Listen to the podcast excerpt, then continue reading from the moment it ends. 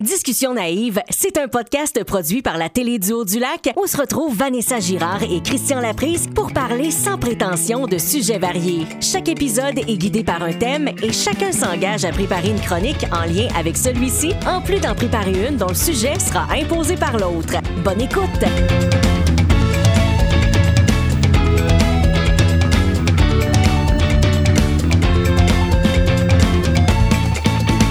Deuxième épisode commence de Discussion naïve. Allô, Christian. Allô, Vanessa, comment vas-tu? Hey, ça va bien. Puis toi, t'es-tu en forme? Hey, je suis quand même en forme malgré tout, malgré le travail, la fatigue. On est en forme parce que quand je viens enregistrer un podcast, quand je viens de parler, ça me met tellement en forme. Ah, t'es tellement cute. Oh mon Dieu, que je suis cute. Mais là, on dirait que ça fait une semaine que j'ai hâte de revenir puis de, de refaire un autre épisode. J'ai tellement aimé mon expérience la dernière fois, puis là, on dirait que j'ai juste le goût de, de, de replonger dedans. Euh, J'étais vraiment énervée. Là, toute la journée, j'ai eu hâte. Hey, moi, j'ai eu hâte aussi. Euh, j'ai préparé mes chroniques. En préparant, en préparant mes chroniques, j'avais vraiment hâte de revenir et de dire hey, ça va être le fun. Puis là, on prend de l'expérience, on s'améliore tranquillement avec euh, nos épisodes. C'est le deuxième, mais déjà, on sait qu'on a des choses à améliorer. On a Ouais. commencé à s'en parler. Fait que là, ça devrait être encore meilleur. On peut juste être meilleur. On peut juste être. On est On toujours perfectible. Donc, on Voilà. devrait être meilleur de jour en jour et de semaine en semaine. Et là, pour notre deuxième épisode, on s'est choisi un thème qui, euh, a- qui vient nous chercher, là, tous les deux. Euh, alors, veux-tu le dire? Vas-y, dis-le. Tout un thème, tout un thème. euh, À notre image, hein, il faut le Mhm. dire. Donc, on a choisi un thème qui est la bouffe. bouffe. Ouh, la bouffe. Alors, Miam. Cette semaine, on vous parle de bouffe. Yes, puis on est deux passionnés de bouffe, on peut le dire. là. Oui. On est deux, euh, on est deux épicuriens. On aime manger. Quoi, t'es pas d'accord? Je ne sais pas si je peux me qualifier d'épicurien, mais de aimer manger, ça oui. Ça, oui. Ça, c'est sûr. D'ailleurs, on aime bien aller au restaurant ensemble. hein. C'est une de nos activités fétiches. Oui. Euh, buffet chinois, Oui. euh, aile de poulet, Oui. euh, tout, tout en se racontant nos vies. Oui, On et puis euh, on a plein d'anecdotes euh, à la fois des deux pizzas. Donc ça, c'est une autre anecdote. Peut-être qu'on vous le racontera à un moment donné, mais effectivement, euh, Un jour, il va falloir qu'on le raconte. il va falloir qu'on le raconte, mais c'est sûr que notre activité qu'on aime bien quand on... Ça fait longtemps qu'on s'est vu, puis ça fait longtemps d'ailleurs qu'on n'est pas allé. Bon, effectivement, la situation depuis quelques mois nous empêche un peu ça, mais le buffet, ça fait longtemps qu'on n'est pas allé dans un buffet, Vanessa. C'est tellement le fun, un buffet. C'est plein de choses. Moi, moi j'ai une expression qui me vient de mon ami Mathieu Pinault. Je le salue. Je ne sais pas s'il va écouter ça. Mais est-ce que ça t'arrive dans la vie des fois d'avoir le goût de goût? Avoir le goût de goût, je t'explique, c'est pas nécessairement avoir une grosse faim, mais c'est avoir envie de manger plein de choses différentes. Fait que, mettons, tu vas déjeuner au restaurant, ce qui est tellement le fun d'envie. Tu sais pas si tu veux du sacré, du sacré, du sucré ou du salé.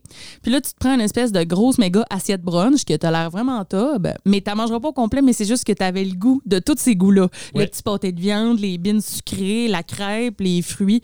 Tu voulais tout, tu comprends? Ben ça, c'est comme ça m'arrive souvent. Si je sais pas quoi, que- qu'est-ce que je veux manger pour souper. Ah, je vais aller à l'épicerie, qu'est-ce que je vais manger? Et là, j'achète plein d'affaires. Et là, j'arrive chez nous, puis je sais pas lequel manger. Fait que finalement, je mange tout Tu manges un petit peu de toutes les affaires et je mange trop. parce que t'as le goût de goût. Et tu manges trop. Et Ben, voilà, c'est ça. sûr. Ben, je te comprends tellement. Fait que vous voyez qu'on est deux gourmands. Oui. Et euh, là, on vous a préparé des chroniques, je pense, euh, pas piquer des verres. Ben, écoute, c'est des chroniques euh, relevées. Hein? Ah, qu'à rester ah, dans le ah. thème, c'est une Ben, chronique ben, on peut relevée. dire, qu'est-ce qu'on s'est choisi comme, euh, comme chronique euh, imposée pour que les gens Oui, euh, que- restent jusqu'à la fin avec nous pour le découvrir et Effectivement. les entendre. Et quand on a parlé la première fois, hein, chaque semaine, on va se donner un défi de Mhm. chronique. Et cette semaine, pour Vanessa, j'ai, euh, je lui ai proposé, de, je lui ai donné comme défi, en fait, de nous faire une chronique sur les traditions alimentaires spéciales, qu'on va dire, euh, ou pas, mais les choses qui sont peut-être étranges de notre culture euh, nord-américaine euh, dans les traditions alimentaires à travers le monde. Oui, et Seigneur, je suis tombée dans un trou noir. J'ai découvert des choses dégueulasses, pas possible. Ça fait une semaine que je prépare ça. Ça fait une semaine, j'ai mal au cœur à chaque fois que j'y pense. Et donc, j'ai tellement hâte de te présenter mes trouvailles. Et moi, je t'ai choisi un sujet que, que je trouvais bien le fun, que j'ai failli prendre pour moi-même, mais que je t'ai donné. Je t'ai demandé de nous parler des choses les plus épicées au monde. Ben, en fait, de, de- des choses épicées euh, qu'on peut manger sur Terre. Écoute, j'ai trouvé moi aussi plein de belles choses sur euh, les, cho- les mets épicés et aussi les aliments qui sont épicés. Et j'ai même amené des choses pour qu'on puisse goûter plus tard. Ouais, là, tu nous as préparé des petites affaires. là. Je vois ça, là. euh, quand je suis arrivée, tu avais déjà préparé ça. Oui, madame. Euh, j'ai un peu peur, mais j'ai très hâte aussi en même temps. Écoute, je pense que je suis allé dans le soft parce que veux, veux pas, euh, j'avais pas accès ici euh, à plein de choses que j'avais lues. Là. Je pense qu'il y a des aliments qui sont très sélects et très dispendieux qu'il faut commander. Mais j'ai trouvé quand même des choses qui sont intéressantes pour nous donner un peu euh, le, goût et la sensation du picante. Et euh, veux-tu savoir pourquoi je t'ai choisi ça aussi? Ben non, oui, ben oui, vas-y. non, je veux pas le savoir. J'allais dire, ben non, je le sais pas. Non, c'est ben oui. Il y a quand même une raison derrière ça. C'est que euh, un moment donné, je t'ai fait à souper chez vous d'inspiration mexicaine. Tu m'as fait à Oui. souper chez nous? Eh oui, Ben oui, c'est vrai. c'est vrai, je t'avais fait des quesadillas. Yes. Euh, J'avais tout amené pour cuisiner, puis j'ai cuisiné chez vous. Je me suis imposée dans ta cuisine. Et, et là, tu m'as dit, j'ai dit, puis tu trouves ça bon? Puis là, tu as dit, c'est bon, mais ça, c'est piquant. Ça, c'est piquant. J'avais fait des nachos aussi. Ça, c'est piquant. La sauce est piquante. Fait que j'ai dit, ah, t'aimes pas ça piquant? T'as dit, non, j'aime ça dans ma bouche. mais c'est après que j'aime moins ça. Et tu m'en as parlé pendant deux jours. Ben... Ben, effectivement, j'adore manger épicé, mais voilà, le problème, c'est le lendemain. c'est ça. Bref, euh, j'en parle pas plus, mais on s'étendra pas sur le sujet. Mais je me suis dit, ah, je vais y faire parler de, de- de quelque chose qu'il aime, qu'il aime et qu'il déteste à la fois. Je trouvais ça drôle. ah oui, c'est vrai. Fait que, Amour, haine avec le épicé. Et à travers tout ça, autour du sujet de la bouffe, on a aussi préparé chacun de notre côté euh, une chronique qu'on va vous présenter aujourd'hui.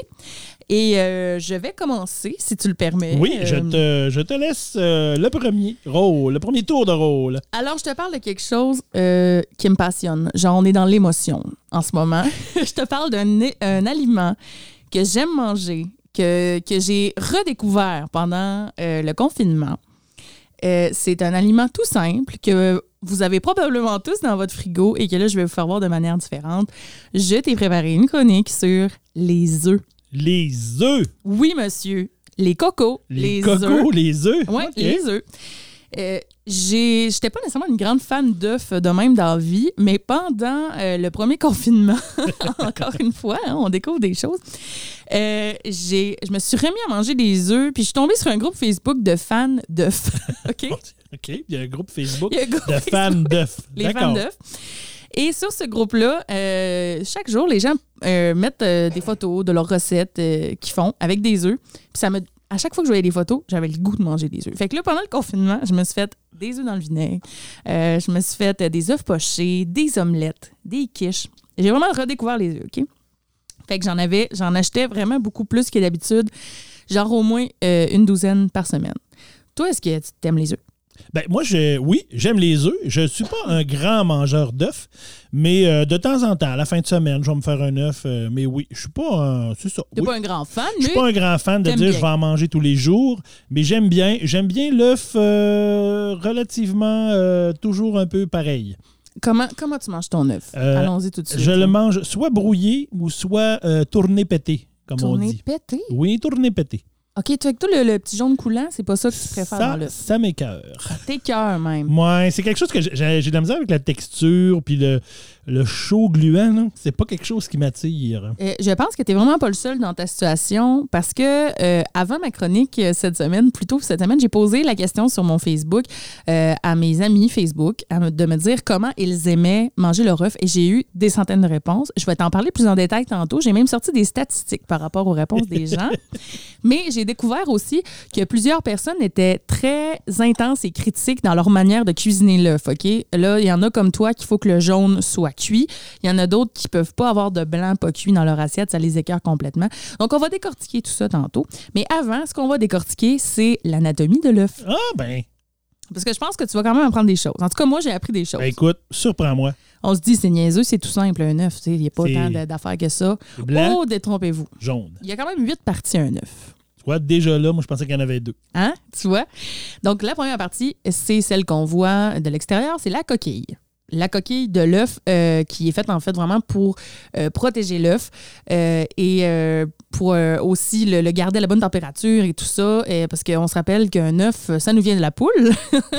Et que éventuellement si l'œuf est couvé on aura un petit poussin. Et donc tout est dans l'œuf est créé de manière à avoir un poussin à la fin mais on arrête évidemment le processus avant pour manger les œufs. Donc la coquille qui est là et qui est composée d'environ 10 000 petits pores minuscules comme les pores de la peau donc on voit pas à l'œil nu il y en a 10 000 sur un seul œuf et ça permet à l'humidité de bien circuler aussi et de protéger l'intérieur de l'œuf.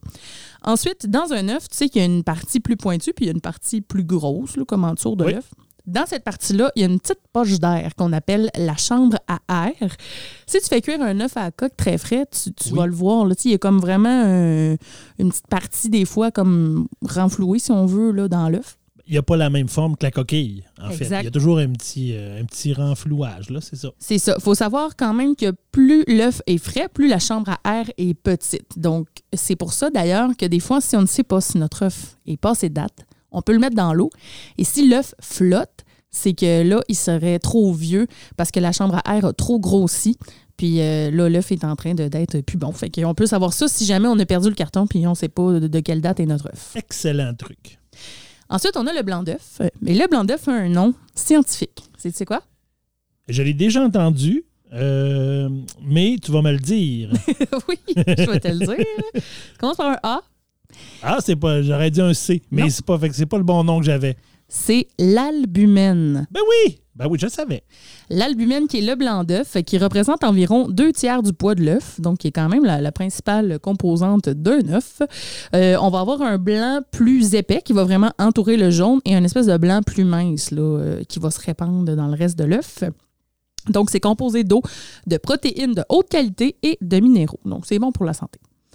Ensuite, on a la membrane de la coquille. Ça, c'est. Tu sais, des fois, tu fais cuire des œufs à la coque, puis là, tu arrives pour les éplucher, puis ils veulent rien savoir parce que la membrane est tout collée, tout croche dans la coquille, puis ça brise tout ton œuf. Ben oui. Ben ça, c'est une espèce de petite peau euh, qui, euh, qui est à l'intérieur de la coquille et qui est faite, euh, elle aussi, pour protéger l'albumène et L'albumène. le jaune. Parce que ça, c'est l'autre partie de l'œuf. Le jaune, qui n'a pas de nom spécial. C'est juste le jaune. ça, ça, c'est- là, c'est juste le jaune. Euh, donc, c'est une grande source de vitamines et de minéraux de l'œuf. Ça, ça représente environ le tiers du poids de l'œuf euh, comparativement au blanc. Il peut avoir des jaunes plus foncés, plus orangés, des jaunes un peu plus pâles. Ça dépend tout simplement de la variété de poule. D'ailleurs, je ne l'ai pas dit, mais les coquilles aussi peuvent changer de couleur. Il y en a des brunes, il y en a des blanches, il y en a même des bleus, des vertes. Des bleus et des vertes. Ouais. C'est spécial. T'as jamais vu ça? non. Mais là, dans le fond, puis là, c'est ça. C'est que dans le fond, la, la couleur de la coquille de l'œuf ne dépend pas de, de- de- Ça dépend de la poule, mais de, de plus de la, la sorte de poule. En Exactement. fait, la, la- la race de poule, d'accord. C'est ça, t'as bien deviné. C'est pas une poule au chocolat qui pond un œuf brun. C'est ça, on s'enlève ça dans l'idée. Euh, le goût est pas vraiment différent non plus. Là. C'est vraiment juste la, la- la variété de, de poules qui fait des œufs de couleurs différentes. Mais tu sais, une poule blanc, une poule qui fait des œufs blancs va toujours faire des œufs blancs. Le- ça, ça, D'accord. ça varie pas vraiment. Et euh, ben, ça veut dire que ça peut varier si la poule n'est pas en santé, si elle est malade, on va le voir sur l'œuf. Mais normalement, une poule en santé va toujours faire des œufs sensiblement euh, de la même couleur. Et euh, ensuite, on a, j'adore ce mot-là, c'est un nouveau mot que j'ai appris. Je sais pas comment le dire, fait que moi je le dis d'une manière un peu drôle. Les chalazes. Les chalazes. Les chalazes. D'accord? Euh, C-H-A-L-A-Z-E, chalazes. C'est une paire de filaments en spirale. Euh, c'est l'espèce de petite affaire blanc qu'on voit dans le jaune. Peut-être que tu as déjà Ah oui, remarqué oui, oui, ça. des fois, on voit ça. Quand on était jeune, des Oui. fois, on pensait que c'était peut-être euh, Un petit poussin. le- un petit poussin, un petit embryon, ou encore, on a déjà entendu aussi du, du- du sperme de coq, mais c'est pas ça. Je te le Je confirme. ne sais pas où tu as été élevé, mais où j'ai été élevé, on parlait pas de ça. À Saint-Léon-la-Brec, Ah, merci beaucoup. d'accord. Ben, à Jonquière, au lac, au Saguenay, on parlait pas de ça. Mais euh, ce n'est rien de tout ça. En fait, c'est euh, seulement pour tenir ensemble le jaune et le blanc. C'est sa seule fonction. Et plus l'œuf est frais, plus les chalazes sont visibles. Ensuite, on a le disque germinatif qui est comme un petit creux à la surface du jaune. OK, moi personnellement, j'ai jamais remarqué ça, mais quand on casse un œuf, euh, on va voir un espèce de petit euh, renflou là, dans le jaune. Euh, et c'est la porte d'entrée pour la fécondation de l'œuf. Et finalement, la membrane du jaune, qu'on appelle la membrane viteline, qui tient le jaune en place, qui fait qu'il reste, euh, qu'il reste un rond, dans le fond. Quand tu sépares le jaune du blanc, quand tu fais une recette, ben Ouais. là, ton jaune, il, il s'effroie pas tout dans tes mains. Il peut rester comme une petite boule. grâce à la membrane viteline. Et plus l'œuf est frais, plus la membrane est résistante. Donc, plus c'est c'est dur d'aller casser euh, le jaune, si tu veux. Donc, euh, les œufs sont très nutritifs. On parle de 13 grammes de protéines et 160 calories pour un seul œuf. Il y a différents euh, calibres d'œufs. En général, dans les épiceries, c'est le large là, qui sort le plus et qu'on voit le plus aussi, qui a le plus sur les tablettes. Mais il y a toutes sortes de calibres, dont le ça oui. cute. Le Pee-Wee, le petit, le moyen, le gros, l'extra gros et le jumbo qui sont ici au Canada calculés selon leur poids. Euh, donc, euh, les œufs, euh, on peut les cuisiner en, s- en- en cuisinant seulement le jaune. On peut le faire aussi avec le blanc, hein, monter des blancs en Oui. neige pour faire un dessert. Donc, c'est vraiment très polyvalent. On peut faire pas mal de choses avec ça. Il y en a même qui mangent des œufs crus. c'est pas mon genre. Ben, il y avait Rocky dans le film, dans le premier film, où on voyait se faire un shake le matin avec, je pense qu'il cassait cinq ou six œufs avec un peu de lait ou puis des trucs dedans, puis foup, Ben, lui, c'était sa ça. dose de protéines. Ben oui, puis euh, on voit moins ça euh, parce que euh, avec le temps et avec les connaissances qu'on a, ben tu il peut y avoir certaines bactéries quand même à l'intérieur d'un œuf cru. Fait que si vous êtes une femme enceinte, si vous avez des problèmes de santé, on vous conseille pas de manger l'œuf cru, mais on peut quand même le faire là, c'est pas un très gros risque surtout ici tout est tellement contrôlé les œufs du Québec, tu sais, je pense qu'on peut quand même y aller, surtout un œuf frais aussi, tu sais, on, on peut le manger. Et d'ailleurs, c'est une des nombreuses manières de manger un œuf parce que là j'ai fait des recherches et j'ai trouvé jusqu'à une soixantaine de manières différentes de faire cuire un œuf. OK. Fait que moi, avec mes deux façons de manger un œuf, je suis pas très, très élaboré. Euh, ouais, ben, tu sais, c'est pas moi qui dit, là. Non, non, mais c'est moi qui Mais le dis, je l'affirme. Des manières vraiment flyées, là, tu sais, genre fumer un œuf ou, euh, tu sais, euh, le faire cuire sur le barbecue. Tu sais, c'est pas quelque chose qu'on Oui. fait tous le matin. Euh, des- un œuf mollet que j'ai déjà vu aussi qui donne une espèce de texture louche et un peu pas, pas graisseuse, mais coulante, très coulant. Là. Ouais, c'est ça, un petit œuf, euh, ben, comme un œuf à, à- à la coque, qu'on va mettre sur un petit coquetier puis manger avec une cuillère. C'est ça l'œuf mollet? Oui, je pense. Ah, ok, ben c'est pas ça que je parlais d'abord. Euh, c'est l'œuf qu'on met dans l'eau, mais. euh, mais L'œuf mais- poché, L'œuf poché, c'est ça. simplement, Tout comme œuf simplement. bén- bénédictine, par exemple. Probablement. Tu vois que je connais pas tant les œufs. Ben, je vois ça, là. Non. Mais euh, j'ai quand même retenu quelques manières euh, de, de cuire les œufs là, que je vais vous passer euh, rapidement. Donc, il y a l'œuf cru et il y a quelque chose qui a retenu mon attention. Euh, ça s'appelle un prairie oyster ou euh, l'huître des prairies, si on veut. Donc, on va mettre un œuf cru dans un verre à shooter avec du tabasco et de la sauce Worcestershire. Hein? Et on va caler ça comme une huître, finalement. On va mettre un peu de sel aussi. Fait qu'on va caler ça euh, à la manière d'une huître. Un shooter à l'œuf. Assez particulier. Ouais. Ensuite, ben il y a les œufs frits, euh, comme euh, souvent on va faire cuire, euh, euh, tourner, miroir, brouiller, avec un peu d'huile ou avec du beurre. Il y a les œufs qu'on va faire plutôt bouillir, hein, les traditionnels, les œufs durs, les œufs à la coque, les œufs pochés, les œufs mollets, comme on a dit tantôt, les œufs marinés, les œufs marinés dans le vinaigre, Oui, un bon ben classique. Le Moi, j'adore ça, on te le Le dire. là. classique dans les. On, a, on en voit-tu encore dans les bars ou dans les. euh, on voyait ça à une époque, euh, le pot de, fromage dans le vinaigre avec les œufs dans le vinaigre dans les tavernes et dans tout ça. On voit moins ça maintenant. Je pense que c'est moins répandu. Ou tu sais, des fois, il y en a dans les places qui veulent se penser bien hipster. Puis ils vont faire des œufs euh, dans le vinaigre balsamique, genre, qui vont être Oh, noirs. Puis affaires de même. Euh, les œufs marinés aussi sont bons dans des ramen. Dans les petits restaurants de ramen, on va faire souvent des œufs euh, cuits euh, avec le jaune encore un petit peu coulant, qu'on va faire mariner dans différentes épices, dans de la sauce soya, vinaigre de riz, et on va mettre ça dans un ramen, ça va être bien bon. Les œufs au micro-ondes, ça pour faire un sandwich Oui. le matin, ou faire une omelette même au micro-ondes. Les omelettes en tant que telles qui sont très populaires, et les œufs bénédictines avec la fameuse sauce hollandaise. Oui. Ça, c'est le genre de choses que je mange plus au resto. Les œufs bénis, c'est quand même rare que je m'en fais chez nous parce que moi, me starter une sauce hollandaise le matin, c'est Ben, mon, mon trip. On dirait qu'un œuf, euh, c'est quelque chose que, en tout cas, moi, j'associe à quelque chose de simple. Faut que ça soit facile à faire, simple. C'est ça. Quand t'es, si le matin, tu es parti pour faire une grosse recette de d'œufs bénédictine, puis ça te prend, je sais pas quoi, puis monter ici, puis, puis de la sauce, je me tanne plus vite. Fait que, Ah, moi, j'aime mieux que ça soit simple. Donc, euh, tourne-les, pète-les. Merci, bonsoir. Ben, c'est ça. Mais sinon, moi, des œufs tournés, j'aime quand même ça. Mais au restaurant, mettons dans mon brunch, moi, je prends les œufs miroirs. Je me les fais rarement miroir chez nous parce que c'est compliqué. Mais au restaurant, C'est souvent ça que je vais faire, que j'aime bien tremper ma sauce euh, dans le, le- le petit glu-glu euh, sur le top. Moi, j'aime ça, le, le jaune coulant, contrairement à toi. J'ai découvert pendant le- la, la- la pandémie, je te le disais, euh, les œufs que je mets sur tout, OK? Un œuf poché sur un nachos. Tellement bon. Un œuf poché sur une pizza. Ben, voyons donc. Je te le dis. Je me suis même fait un œuf poché sur des gaufres. C'était vraiment bon. Fait que je suis vraiment passion. Tu as trouvé vraiment des vraies recettes de ça ou c'est toi qui as inventé ça ou qui as fait un test, un essai? C'est moi. C'est moi qui ai inventé ça, qui a fait un essai avec aussi euh, les fans d'œufs sur Facebook qui, qui m'ont donné des idées. Et euh, même, j'ai tellement mangé d'œufs qu'à un moment donné, je me suis dit, ah, je m'excuse tellement. Une grosse notification.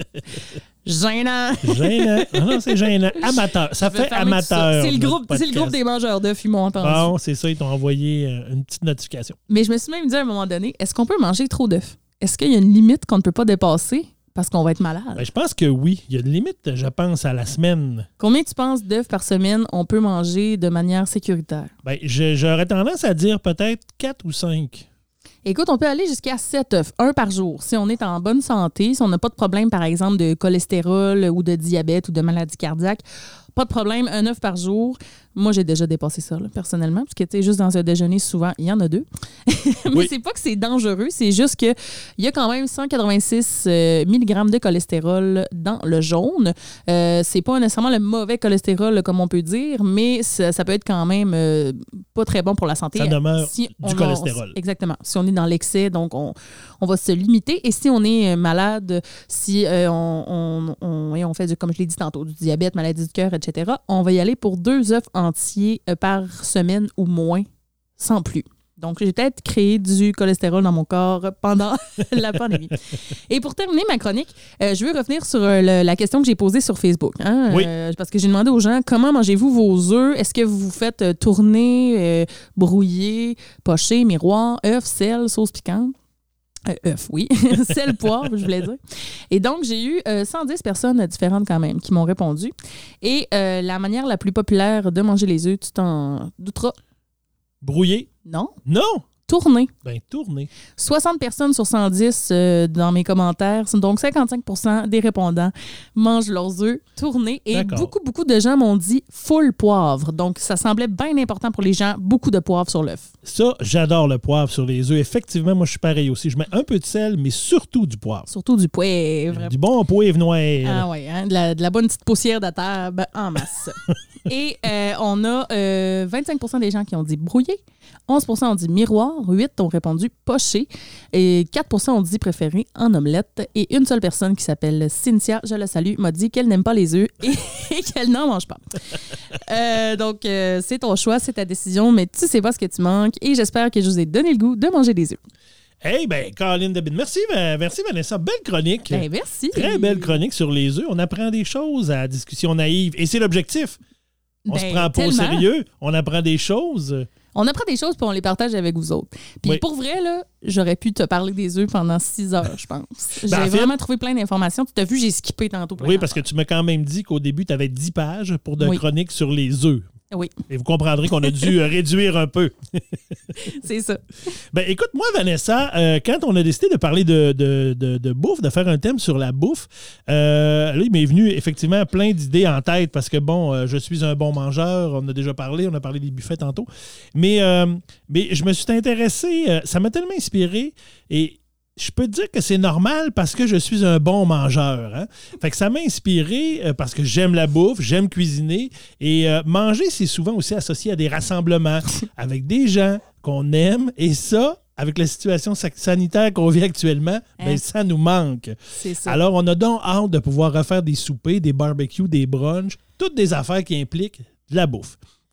Je veux juste dire quelque chose. Depuis tantôt, tu dis bon mangeur. Et Oui. moi, ça me fait vraiment rire parce que dans ma famille, on a une grosse joke par rapport à ça. Bon, On a-tu le temps, je te compte? compte-moi là. Hein, on est ensemble, on a le temps, on prend le temps. Ce sera vraiment pas long. Je prends une minute, OK? Parfait. Quand j'étais ado, je suis allée avec euh, toute ma famille, donc mes parents et mes deux sœurs, dans un restaurant de pizza. Et là, c'est mon père qui commande la pizza pour toute la famille. Et euh, il, a, il pose des questions à la madame. Combien qu'on devrait prendre de pizza? Parce que, tu sais, on est cinq personnes. Fait que là, dit, mettons, vous pouvez prendre, euh, tu sais, je sais pas, deux pizzas. Tu sais, ça dépend de votre appétit. Puis là, mon père, il a dit, amène-nous-en trois. On est des bons mangeurs.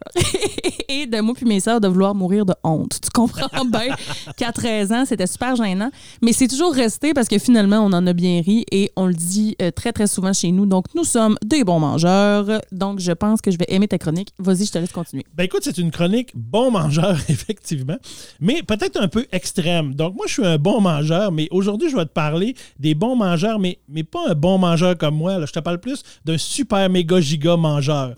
Ceux qui font des concours de mangeurs que je qualifierais de mangeurs extrêmes. Oh yes. OK. Vanessa, Oui. est-ce que tu savais, est-ce que tu connais qu'est-ce que c'est la MLE? Non. c'est la Major League Eating. Il y a une ligue professionnelle de concours de mangeurs aux États-Unis et il y a des gens qui sont des professionnels dans les concours de bouffe. Mais quel job de rêve! Oh my God, mais ça, ça m'allume complètement. Je suis en train d'aller chercher sur Facebook et euh, de me trouver un gros mangeur là, pour Marie. Je suis en train de, de chercher ça. Écoute, j'ai regardé un peu le site de la Major League Eating et euh, il y a plein d'affaires, et vraiment des choses récentes. Alors, je te fais juste quel- quelques-uns des derniers défis qu'ils ont eu. Alors, le 31 octobre 2020, il y avait le the Drafting, The Draft King Halloween Candy Bowl.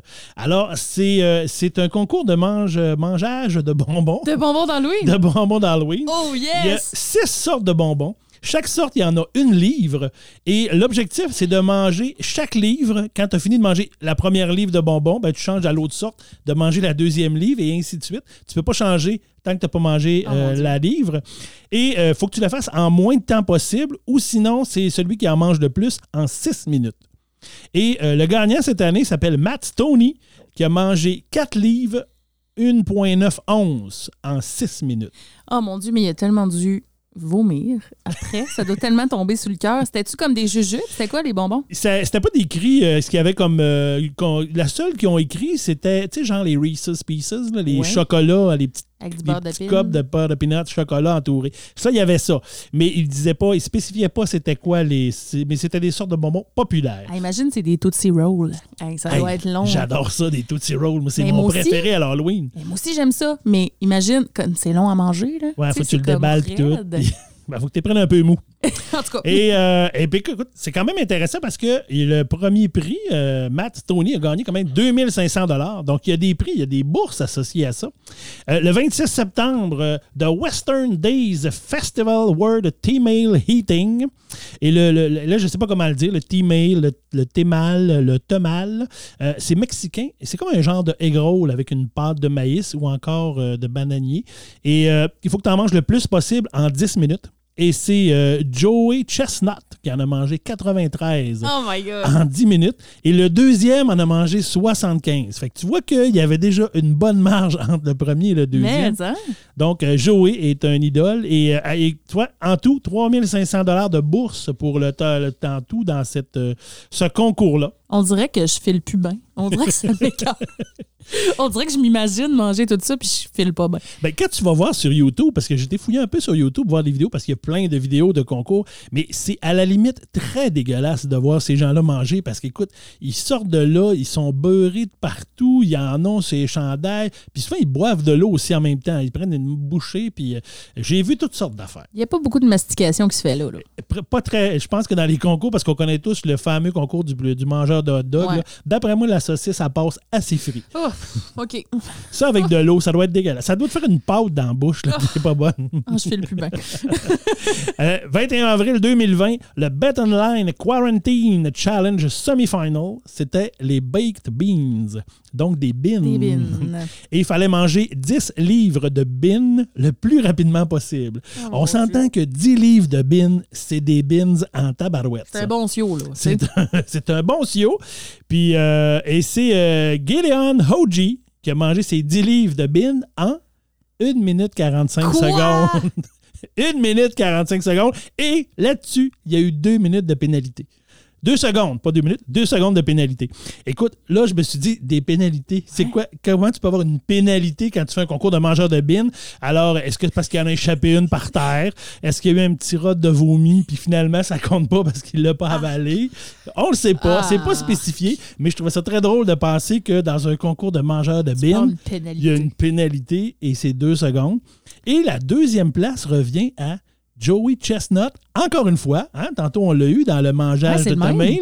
Et là, on a Joey Chestnut qui mange aussi des bines. Lui, il les a mangés en 2 minutes 3 secondes. Oh mon Dieu, mais est-ce que tu as vu des images de ça ou tu as juste lu là-dessus? Là, j'ai lu là-dessus celui-là. Des images, j'ai pas vu les images de ceux-là. Parce que penses-tu qu'ils mangent, euh, tu sais, pas de cuillère là, avec leur face, mettons? Écoute, d'après moi, c'est soit à cuillère, c'est soit. à- J'ai vu, j'ai vu dans les images que j'ai eues, genre un macaroni au fromage de je sais plus combien de livres, là, euh, à cuillère. Écoute, deux gars qui ont mangé ça, c'était. C'est, c'est, dégueulasse. Mais ça doit il faire mal à l'estomac. Moi, je peux pas croire. Il doit avoir le goût de fendre en deux là, après 10 livres Ben, de bine. À un Voyons. moment donné, d'après moi, il y, a- il y a un point où c'est tellement rapide que tu dois pas t'en rendre compte. Tu t'en rends compte probablement après. Après. Parce que c'est dans la rapidité. Tu sais, quand ils mangent, euh, j'en ai vu là, manger les, les hot dogs, je sais plus trop, je pense que c'est, euh, je sais plus, je pense au-dessus de 80-90 dans 10 minutes des hot dogs, je sais plus trop. Mais tu sais, à un moment donné, tu dois plus le sentir. Non.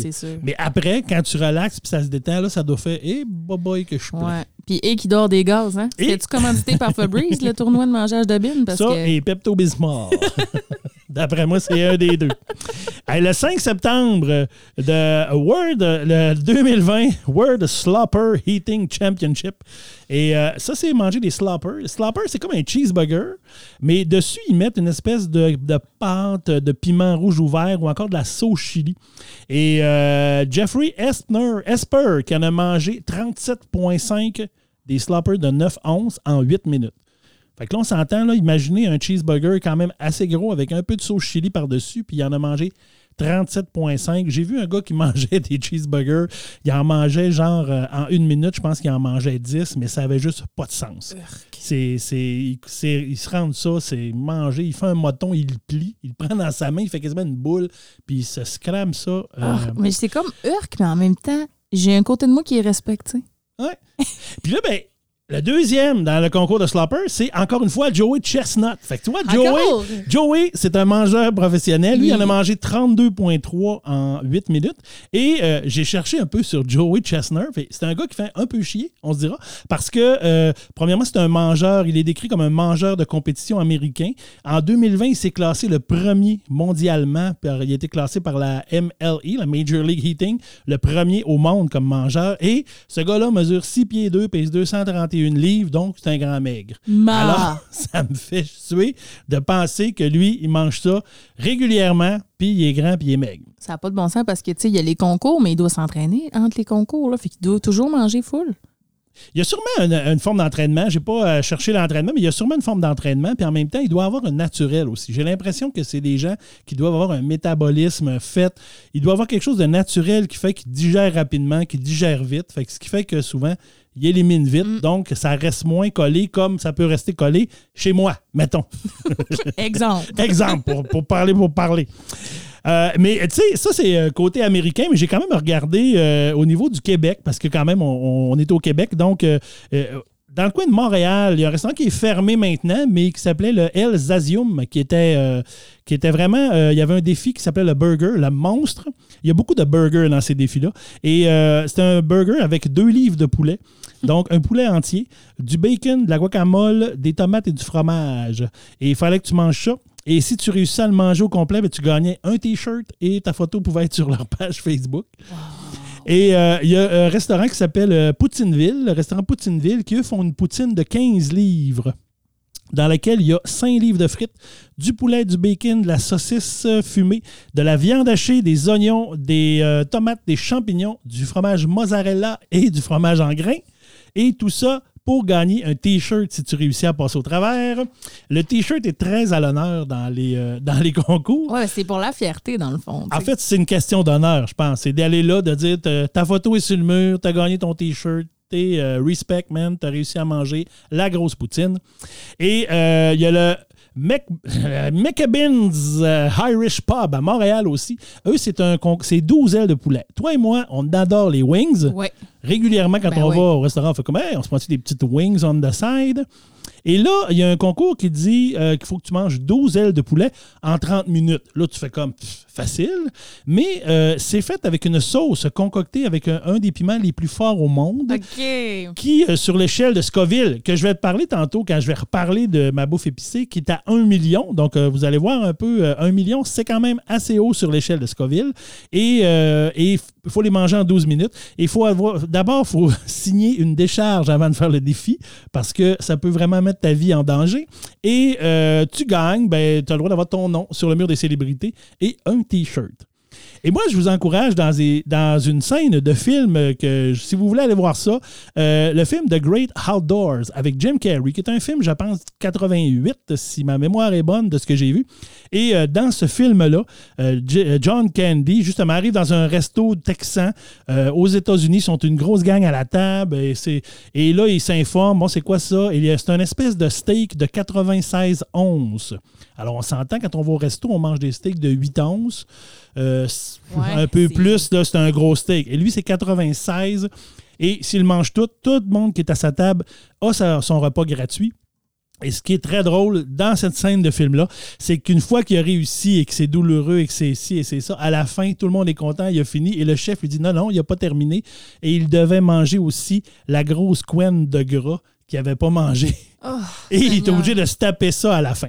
Alors, allez voir ça. Ça donne un peu l'idée de comment tu peux te sentir quand tu sors d'un concours comme ça. Et en terminant ma chronique, Vanessa, je t'ai écrit mes cinq signes que tu as trop mangé dans la vie. Donc, très important quand tu as trop mangé. Alors, premier signe, quand tu regardes ta prochaine bouchée et que ta pensée, c'est « Eh, boboy, je pense que tu faut que tu, te tu penses à arrêter de manger. Quand, avant de prendre ta prochaine bouchée, tu te dis « Ouais, il faudrait peut-être que j'aille aux toilettes. » Ça aussi, c'est une autre bonne raison d'arrêter de manger. Euh, quand tu entends ton estomac te dire Hey, je suis élastique, mais j'ai une limite, c'est aussi une bonne raison. Et quand tu sens que tu as deux croquettes qui vont se loger dans ta nuque parce que c'est à peu près la seule place qui reste pour mettre ta bouffe, c'est aussi euh, un signe. Et mon dernier signe, euh, que c'est le temps d'arrêter de manger, ben quand à chaque fois que tu mastiques, tu perds la vue, je pense qu'il faut que tu te dises que là, c'est le temps d'arrêter de manger. Alors Vanessa, la prochaine fois que ta mère va te dire finis ton assiette, il y a du monde qui mange pas, ben pense-y à deux fois, tu vas peut-être perdre la vue. Hey, merci, Christian. Wow, euh, crime, euh, je suis partagée. Euh, Soit ça m'a donné faim ou ça m'écœure complètement ta chronique. Ben. Je sais plus. Mais moi, j'ai une question pour toi. Oui. Si euh, on voulait te- que tu fasses un, ce genre de concours-là, OK? Ça serait quoi l'aliment que tu penses que tu pourrais manger le plus en le moins de temps, mettons? Ben écoute, moi je pense que j'ai les. les, les- tu sais, je, disais les concours de hot dog tantôt, mais j'avoue qu'un petit hot dog sur le barbecue l'été, je peux quand même en manger plusieurs. Euh, fait que je me dirais probablement un petit hot dog là, qu'on fait cuire sur le barbecue un peu sec, là, pas trop. euh, Ça robe le palais, là, c'est dangereux. Ouais, hein? mais j'aime ça. Tu mets plus de ketchup. Mais là, il y a- dans le fait, il n'y a pas de ketchup. Mais euh, ouais, probablement un genre de concours de hot dog. Ou euh, du popcorn. J'adore le popcorn. Ça, je peux en manger en masse. Ah, ben, c'est bon. ça ressemblerait à quoi? Eh ben, moi aussi, je pense que ça serait plus genre hot dog, peut-être hot dog vapeur pour ma part. De Ouais. un, j'aime mieux ça. De deux, ça se mange mieux, il me semble, que le J'allais dire, j'allais dire ça glisse mieux. Ben, crime. oui. Je sais pas, je serais game de le tremper dans l'orangeade, là, comme on voit d'un fois d'un concours. Mais euh, ouais, ça, je pense que je pourrais quand même. Ouais. Ou peut-être des pâtes. Mais il me Oui, semble, des pâtes. tu sais, c'est- c'est- parce que des pâtes, on dirait que tu peux en manger beaucoup avant de te rendre compte que tu en as trop mangé. L'importance de connaître ces signes de satiété. hey, des chips, peut-être. des chips, ah, des chips. Ah, Il y on a donc bien des affaires qu'on mangerait en masse, Hey, nous là, autres. ben, hein. nous autres, on n'est pas une référence. Bon, mais là, on s'est donné faim, mais peut-être que moi, je vais vous couper l'appétit. Parce que c'est à mon tour de présenter ma chronique imposée. Euh, tu m'as demandé de, de parler de, de traditions alimentaires un peu weird dans, dans- dans le monde entier. Euh, je suis peut-être pas allée nécessairement dans la, dans la tradition, mettons, euh, au Japon, il faut s'asseoir à terre pour manger. Là. Je suis vraiment allée plus chercher des, des plats particuliers euh, dans différents pays du monde, des plats qui m'ont marqué dans ma lecture. Donc, on va commencer tout de suite. Ben, c'est un peu ça que, que j'avais en tête. Quand je t'ai donné cette idée-là, j'avais un peu en tête ce genre de plat-là. Te connaissant, je, je savais que c'est plus ça que- que- qui allait t'intéresser. Euh, donc, la première chose que je vais te parler, c'est un plat qui vient de la Suède. Ça s'appelle le surströmming. J'ai un peu de bizarre à le dire, fait que je, je l'ai mis euh, sur l'ordi, je vais te le faire entendre. surströmming. OK, c'est bon. Le surströmming. Donc, pour les besoins de la chronique, je vais enlever mon accent suédois et je vais dire le surströmming le mieux possible, OK? Ou essayer de moins le dire. J'adore ton accent suédois. Donc, qu'est-ce que le surströmming? C'est euh, du hareng fermenté euh, avec euh, du sel, juste assez de sel pour ne pas que ça pourrisse. Donc, il y a quand même une marge entre la pourriture et le- la fermentation. Il est conservé avec le sel, en fait. Il est conservé avec du sel, mais dans son jus et pendant très longtemps. Et le c'est du, euh, hareng qu'on va aller euh, pêcher euh, dans la mer Baltique et qu'on va utiliser pour faire ça. Et c'est ce qui est ben, spécial avec ça, c'est que c'est fermenté en conserve. Donc, quand on met le hareng dans une conserve avec bain du sel, on laisse fermenter euh, dans un endroit chaud et au fur et à mesure que les semaines avancent, la canne va bomber parce que la fermentation se produit à l'intérieur de la canne. Est-ce qu'il y a déjà des cannes qui ont explosé? Est-ce qu'il en parle? S'il y a eu explosion des cannes? Euh, J'ai pas lu rien sur euh, l'explosion des cannes, mais sûrement que c'est déjà arrivé, mais c'est quand même un art, là, de faire du surströmming. Euh, donc, il y a même euh, certains puristes de ce plat-là qui vont dire euh, que le meilleur surströmming, c'est celui qui a vieilli au moins un an. Dégueulasse. Et tantôt, tu as bien dit vieilli à la chaleur. C'est ce que tu as dit. hein? Ben, à la chaleur, c'est-à-dire que ça va être conservé dans un endroit, euh, pas dans le frigidaire, là, Ouais. OK? Pas nécessairement euh, au gros soleil, là, mais... euh, En tout cas, un endroit à température pièce, peut-être. Oui, température pièce, exactement. Donc, c'est un plat qui se, qui se mange, euh, oui, oui. J'espère. euh, avec euh, du pain, euh, des tranches de patates et des oignons hachés, et on l'accompagnerait d'un grand verre de lait, de bière ou de schnapps. Et euh, ça, euh, depuis euh, 1978, en Suède, il y a le festival du surströmming. Euh, et euh, dans ce festival-là, évidemment, euh, on en mange, on en mange à, à notre satisfaction. Et ce qui est particulier avec ça, c'est que ça sent très, très mauvais. C'est même reconnu comme une des pires odeurs au monde quand on ouvre la canne, OK? Et tellement que c'est devenu un challenge sur Internet. Euh, Il y a des gens, des YouTubers qui se donnent comme défi de, de goûter à ça. J'aurais vraiment aimé ça nous en apporter, Christian, mais tu te douteras que j'en ai pas trouvé à l'épicerie du coin. Faut commander ça genre sur Amazon ou en ligne ou peu importe. Mais euh, je voulais quand même que tu écoutes des gens qui ouvrent une canne La réaction. de surströmming, OK? On écoute ça ensemble. I don't. Okay, nope. I'm not. Oh, God! Et je pense que j'ai déjà vu ça, ces extraits-là. Je me demande si en faisant mes recherches sur ma chronique de gros mangeurs, je suis pas tombé sur des vidéos de ça où j'ai cru voir quelque chose comme ça. Donc, moi, j'en ai pas mangé, mais j'ai regardé beaucoup de vidéos de gens qui l'ont fait et qui commentaient. Et j'ai noté les odeurs que les gens ont dit que ça sentait. Donc, le poisson pourri, Ouais, évidemment. la poubelle, la couche de bébé, les égouts, D'accord. la viande faisandée, Ah. les œufs pourris. Ouais, on est rendu dans les œufs. On revient dans les On œufs. revient là. dans les œufs, donc tu te douteras que ça doit pas être très bon. Et toutes les personnes que j'ai vues en manger, en tout cas, euh, ont- avaient l'air de trouver ça complètement dégueulasse. Et ça m'a vraiment levé le cœur. C'est comme des filaments de poisson où on voit encore la peau, mais c'est comme blanchâtre. là. Ça ressemble d'une... d'une- Oh non, c'est vraiment dégueu. C'est vraiment une- gluant. Ça doit faire comme une croûte, même pas une croûte. Non, c'est très gluant. C'est gluant.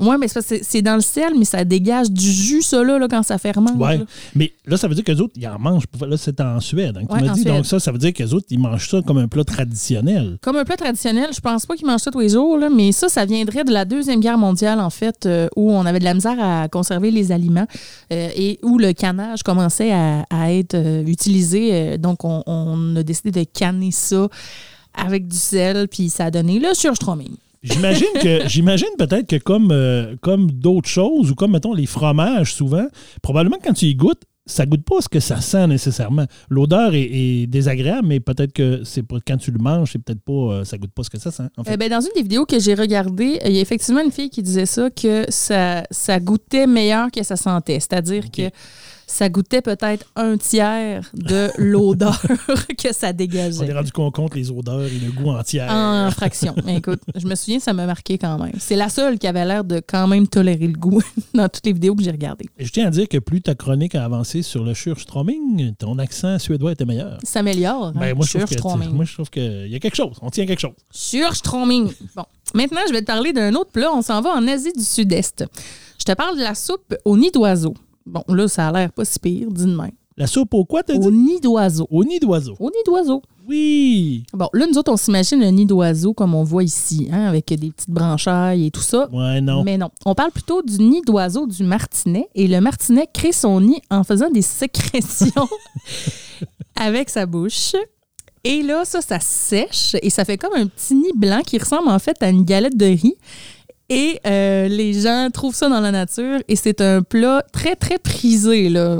Et ça d'excellentes vertus pour la santé et c'est servi dans des grands restaurants 5 étoiles. Donc, euh, on met ça sur une espèce de bouillon, puis là, ça flotte, puis ça se défait comme en genre de flocon, puis on mange le mucus d'oiseau. De la bave d'oiseau. On mange de la bave d'oiseau. OK. Ouais, c'est ça. C'est comme blanc, mais il y a comme des petits filaments jaunes au travers. Là. Euh, ça a l'air très, très particulier. Et c'est très rare, en fait. Et c'est ce qui, ce qui fait un peu le- l'exclusivité de ce plat-là et qui le rend tellement populaire, c'est que c'est quand même très, très rare. Ça arrive souvent dans ce genre de choses-là que justement, c'est des choses qui sont rares, qu'on trouve moins ou qui se trouvent en nature, mais dans des contextes très, très particuliers. Comme exemple, là, c'est vraiment le nid d'un oiseau bien, bien précis. Donc, j'imagine que souvent, c'est ça qui va créer la rareté, puis le fait que c'est prisé et ça devient un mets un peu plus. euh, je dirais pas, je ne veux pas dire Spécial, dispendieux, mais spécial. ouais. Pas dispendieux nécessairement, mais tu sais, c'est ça. Un mets plus euh, fancy. ouais, C'est la rareté qui fait le ça. fançage. Euh, parce que souvent, les, pla- les plats rares, c'est la royauté ou les Oui. gens très riches qui vont en manger. Fait que c'est- c'est un peu cet effet-là. On reste euh, en Asie du Sud-Est. Euh, Je te présente cette fois la soupe de tortue. La soupe de tortue qui va être mangée, oui, en Asie du Sud-Est, mais aussi beaucoup en Angleterre. Au Royaume-Uni et même aux États-Unis, ça aurait été ramené du Royaume-Uni. Euh, c'est vraiment euh, ce que tu penses que c'est. C'est une des tortues euh, cuites dans un bouillon avec la carapace, tout le kit, comme on, comme on fait avec un poulet finalement. Puis après ça, tu enlèves la carapace, tu défais la viande des pattes, du cou, de La tête et tout? La tête, oui, oui. Puis tu, re- tu remets ça dans ton bouillon, puis tu le refais cuire, puis tu manges de la tortue. On- Ben, la tortue se mange, oui. Ça, on, il y a des, on sait qu'il y a des, des places qui se mangeaient, mais j'avais peur que tu me dises qu'on mangeait aussi la, la- la carapace, qui doit être dure en Non, parce que c'est comme un os, la Ouais, ben, carapace. ça, ça. doit être vraiment dur. Mais on le fait quand même cuire. Tu sais, c'était spécial les images, là, de voir brasser ça avec le- la, whoop, la petite carapace de tortue qui remonte sur le, sur le dessus. Euh, moi, perso, ça m'a pas donné le goût d'en manger. Mais tu l'as dit tantôt, nous, on fait la même chose, mais avec un poulet. Alors, tu sais, Ben oui, c'est ça. pense, nous, notre tradition, c'est qu'on met un poulet, puis c'est la même affaire. Ben oui. avec l'os, avec tout, avec ce qu'il y a. Sais, c'est la même chose. on pourrait se dire, c'est dégueu, une soupe au poulet. Ben, Il y a peut-être des gens quelque part qui se disent c'est dégueulasse. Ben- Eux autres, ils mettent des poulets dans le bouillon. Ben, c'est ça. Ben, sûrement tous les végétaliens, en fait. on les salue. Ils sont peut-être partis depuis le début de la chronique. Euh, ensuite, ben, c'est parce que la soupe de tortue était tellement populaire qu'on a créé une version un peu de moins prisée, si on veut, de cette soupe-là qu'on appelle la, la soupe à la fausse tortue euh, ou la, la mock turtle soup euh, en anglais. Et on a remplacé la viande de tortue par des abats de veau, euh, donc de la cervelle, des bouts du pied, des bouts de la tête pour reproduire la texture et la saveur de la viande de tortue. Donc, Tu moi, c'est plus dégueu. donc tu es en train de me dire que la tortue goûte le petit veau. Ben, c'est ce que je conclus, moi aussi. D'accord. Fait qu'il y a peut-être un petit goût de ragoût. Là, Mais, tu sais, il faut mettre un bout de pied, un bout de je sais pas quoi. Fait que de, dit- de tête, de cervelle, de Ouais, il y pied, a comme plein de choses différentes du petit veau. d'entrailles. là. C'est comme Ouais. toutes les. Les abats, de la cervelle, un bout de pied. OK. C'est pas facile, hein, quand même, d'aller jusqu'au bout de cette chronique Euh, le prochain plat, c'est probablement celui qui me le plus levé le cœur, je pense, de toutes. OK? Parce Ben, que- moi, je trouve que tu étais bien parti à date, mais bon, vas-y. Mais tu sais, Christian, que moi, j'ai une phobie des insectes. Oui, Vraiment, là. Tu tu as déjà été témoin Oui. même de crises euh, crise d'hystérie euh, à n'en plus finir. en présence d'insectes. C'est pas drôle, là. je devrais quasiment consulter là, pour ça. Euh, donc, quand j'ai lu à propos des escamoles, Les escamoles, ça m'a un peu troublé. Euh, en fait, c'est un plat du Mexique. Et les escamoles, on appelle ça en fait le caviar mexicain. Euh, c'est composé de larves de fourmis. Des larves de fourmis. Des larves de fourmis. Ça, ça, ça doit être petit. C'est assez petit, dans le fond. C'est, euh, ça ressemble à du caviar de poisson. OK. Tu sais, des petits œufs de poisson. C'est en fait, c'est un petit peu plus gros. là. Ça ressemble plus à du riz, je te dirais. Je comparerais plus avec du riz. Euh, et c'est blanc. Et c'est très difficile à aller chercher ça aussi. Donc, c'est, J'en doute pas. un peu l'attrait de tout ça. C'est servi quand même dans des restaurants mexicains, là, encore euh, actuellement, de, de nos jours, euh, les escamoles. Et même que c'est reconnu comme étant un plat super délicat, euh, que des grands chefs cuisinent dans la, dans la cuisine traditionnelle mexicaine. Et j'ai regardé un reportage, excuse-moi, sur comment on allait cueillir les escamoles. Et euh, c'est souvent dans des endroits très arides, euh, là où pousse l'agave, entre autres, euh, où les, ce, ce- ce genre de fourmis-là créent des nids qui vont s'accrocher aux racines des plantes. Donc, on va prendre une petite, une petite bêche, là, puis on va enlever des bouts de terre. On va aller chercher le nid. Et là, il y a plein, plein, plein, plein de fourmis. Puis c'est des fourmis qui piquent. là. C'est des fourmis qui font mal.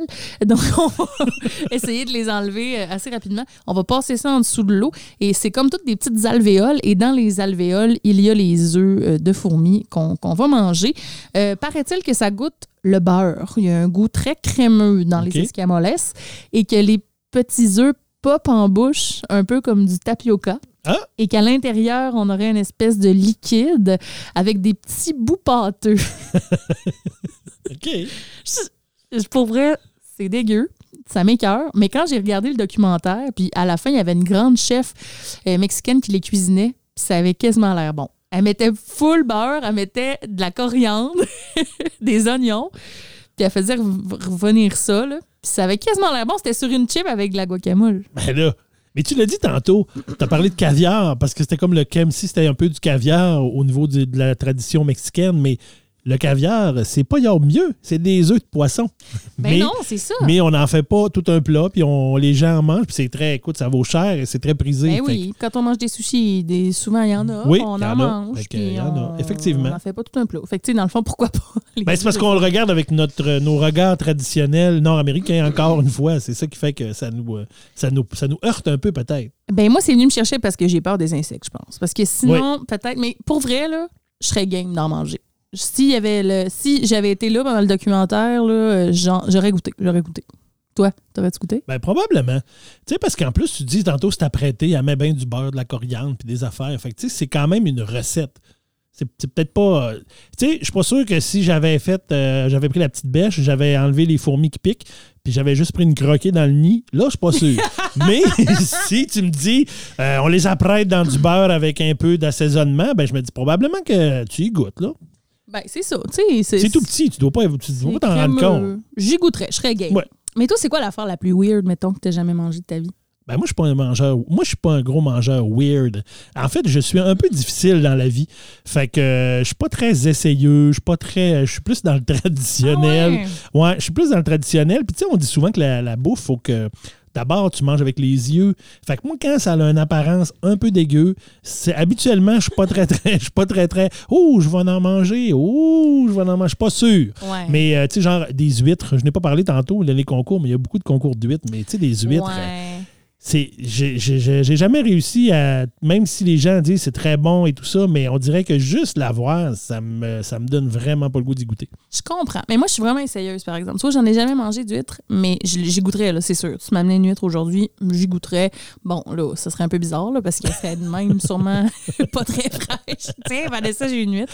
Mais si on m'amenait au restaurant pour manger des huîtres, j'y goûterais, là, pas de problème. Je suis quand même goûteuse, mais, tu sais, euh, c'est ça. Faudrait pas trop que... Je sais pas, mais comme les œufs de fourmis, tu sais, faudrait pas trop que je pense. Ouais, ben, moi, je suis pas, je suis pas très goûteux personnellement quand- par moi-même. Mais si je vais quelque, si je vais chez vous et tu me dis, hey, je t'ai cuisiné ça avec des œufs de fourmis, ben, je vais en manger probablement par politesse. Ah, Alors, je vais essayer par politesse. T'es très poli. Moi, j'ai essayé de réfléchir à l'affaire la plus weird que j'ai mangée dans ma vie, puis j'ai pas, euh, tu sais, j'ai pas vraiment trouvé, là, parce que là, quand même, on est assez euh, classique. là, ici moi, au je vais être Québec, très là. On est classique, pas-. On n'est pas tellement euh, révolutionnaire, mais j'ai repensé à une anecdote, par contre. Moi, j'ai déjà passé un été dans l'Ouest canadien, comme à peu près chaque Québécois euh, quand ils ont 18 ans. Là. Et euh, je travaillais dans un hôtel et euh, dans cet hôtel, il y avait beaucoup de, de travailleurs euh, coréens aussi. Et je m'étais faite une amie euh, coréenne avec qui j'ai habité d'ailleurs. Euh, on partageait la même chambre. Elle euh, s'appelle Soubin. je la salue. Elle m'écoute sûrement pas. Elle est retournée en Corée Salut, depuis. Soubine. Mais elle était vraiment très, très sweet, très, très gentille. Et euh, un jour, elle m'a dit Je vais te préparer à souper, euh, Vanessa, ce soir, quelque chose de typiquement coréen. Donc, moi, je trouve ça merveilleux. Je me dis parfait. Et euh, je suis toute énervée. Fait que là, euh, je m'installe. Elle me dit c'est du poulet. Euh, J'ai parfait. Donc, je vois, c'est c'est- effectivement, ça a l'air de du poulet. Et sur le dessus, il y a une grosse couche d'une affaire rouge que je sais pas c'est quoi. Puis là, elle me regarde. Puis elle me sert ça avec un grand sourire, un verre de lait puis une tranche de pain. puis elle me regarde. fait que, tu sais, Elle avait un plan derrière la tête je m'en doutais un peu de ce qui allait se passer. parce là, qu'elle elle dit pas vraiment c'est quoi. Ben, tu sais, elle m'explique un peu, elle me dit le nom de la recette, mais c'est un nom coréen. là. Écoute, euh, je pourrais pas le renommer. Puis euh, je le vois, je le sais qu'eux autres, toute la gang des Coréens, ils cuisinaient souvent ensemble. Puis j'y voyais souvent manger ça, cette affaire rouge-là, mais je savais pas c'était quoi. Fait que je prends ma première bouchée et c'était tellement piquant. C'était de la pâte de piment, mais je me rappelle pas du nom du piment. Puis elle, là, elle, elle a rajouté trois grosses cuillères de cette pâte-là dans son assiette à elle. Eux autres, là, ils mangeaient ça tous les jours, cette pâte de piment-là. Écoute, il y en avait un gros, gros bac là, euh, dans Oui. la chambre. là. Puis Ben, ils mangeaient ça tout le temps. Dans ma chronique tantôt, je vais en parler, mais effectivement, dans les, euh, dans les pays, que la, Corée, la Thaïlande, euh, en Inde, ils mangent très épicé. Voilà. Et juste pour terminer rapidement mon anecdote, euh, on est devenus très, très proches. On a passé l'été ensemble. Puis elle m'a dit J'aimerais ça un jour que tu viennes en Corée, euh, en Corée du Sud, évidemment. Et elle dit Si tu viens en Corée, je vais cuisiner pour toi. Et là, tu vas en manger. Puis là, tu vas dire Ah, c'est tellement bon, Soubine, c'est quoi Puis là, je vais te regarder. Puis je vais dire C'est du chien. Parce que en Corée, euh, c'est ça. Eux, ils, ils cuisinent le chien. Donc, j'ai appris ça cette journée-là. Je suis jamais allée en Corée, finalement, mais j'ai encore contact avec elle. Je pense que si un jour j'ai envie d'y aller, je pourrais arranger ça. Puis, euh, mais je serais game. Puis si elle me disait, je t'ai cuisiné du chien, puis nous autres, on en mange ici à tous les semaines, j'y goûterais, c'est sûr. Ben, puis tu sais, je veux dire, c'est comme je disais tantôt, hein, si c'est cuisiné, si c'est apprêté d'une certaine façon, et non pas euh, dire euh, je te donne euh, prendre une slice de chien, là. Ben, c'est ça. Fait que c'est apprêté, puis ça demeure de la viande. Oui, puis tu sais, évidemment, euh, si c'est fait sans grande cruauté animale aussi, là, on a Oui, quand ben, même sûr, effectivement. là, pour ça. là. Fait que c'est Ah ça. oui. Fait que je t'ai un peu lancé sur le sujet des affaires piquantes avec ma pâte de piment. fait que je te laisse nous faire euh, découvrir ce que tu as préparé pour nous. Ben oui, alors euh, tu m'as donné ce beau défi-là euh, de te parler des aliments des plus épicés. Et euh, je trouvais vraiment que c'était un beau défi parce que je me suis amusé, dans le fond, euh, à trouver des aliments épicés. euh, mais d'abord, je dois te parler, avant de parler d'épicés, je dois quand même te parler de l'échelle de Scoville. Parce que c'est une chose qu'on va parler, que je vais parler quand même régulièrement. Donc, l'échelle de Scoville, ça a été inventé en 1912 par euh, le pharmacologue Wilbur Scoville. Et euh, c'est l'échelle qui mesure, en fait, la force des aliments au niveau du piquant Comme l'échelle de Richter. comme l'échelle de Richter, et ça provoque. euh, Ça, D'après moi, tu pourrais provoquer euh, des tremblements de terre avec certaines affaires. et euh, donc, c'est vraiment une échelle qui mesure la force des, ben, des piments ou des aliments ou des, des choses qui sont plus piquantes. Et euh, dans ce que j'ai découvert aussi, c'est que c'est la capsaïcine qui est euh, la molécule, dans le fond, une des molécules qui est responsable de la force des piments. Donc, plus c'est concentré en capsaïcine, plus c'est fort, moins il y en a, moins c'est fort. Et euh, la façon dont il a établi sa, sa- son échelle de Scoville, en fait, c'est qu'il a, a pris différentes sortes de piments, il a fait des purées avec, et il a mélangé ça avec de l'eau sucrée. Il a pris des personnes à qui il a fait goûter, donc cinq personnes qui goûtaient l'espèce de pâte diluée que ça donnait. Et euh, me- au fur et à mesure qu'ils goûtaient, est-ce qu'on sent le piquant? Oui. Alors, il rediluait encore et là, on regoute. Et c'est vraiment le niveau de dilution qui faisait en sorte de, sur son échelle, c'était quoi? Donc, par exemple, un piment qui est très doux, qui n'a pas de sensation de brûlure, bien, sur l'échelle de Scoville, il y a zéro. Exemple, les poivrons verts, les poivrons rouges, oranges, jaunes qu'on achète à l'épicerie, qui n'ont pas vraiment de piquant, ben ça, c'est des, c'est- des aliments qui ont zéro. Si on va à l'inverse, un, piment qui aura, une, aura une cote de 300 000 sur l'échelle de Scoville, donc lui, ça veut dire qu'avant de ne plus goûter le piquant de la capsaïcine, il a fallu qu'il la dilue 300 000 fois. Donc, c'est avec ça, c'est un peu de cette façon-là qu'il a déterminé euh, son échelle. C'est une échelle qui est un peu... euh, qui, qui- qui est quand même subjective parce que ça fait quand même, tu sais, il y a des gens qui la remettent un peu en question parce que ça, ça demeure que c'est des gens qui ont goûté, donc ça demeure quand même un peu subjectif. Mais C'est quand même intéressant. C'est comme de l'homéopathie de piment. C'est comme dit, de l'homéopathie de piment. Ouais, j'aime- ça. On peut dire ça de même. Mais c'est vrai que quand c'est des gens qui goûtent, il y a toujours un côté subjectif. Mais quand même, c'est intéressant. Puis c'est quoi le maximum sur cette échelle-là? Attends, j'y arrive. Imagine-toi donc que l'échelle, euh, euh, elle, euh, j'y arrive tout de suite. Dans le fond, c'est que tu as des piments. Tu sais, majoritairement, il y a des piments sur cette échelle-là, mais il y a aussi des, des- des composés chimiques qui vont euh, provoquer aussi des, des sensations de brûlure. Donc, le plus bas, ben, on s'entend, c'est 0. Le premier niveau, c'est 0,100.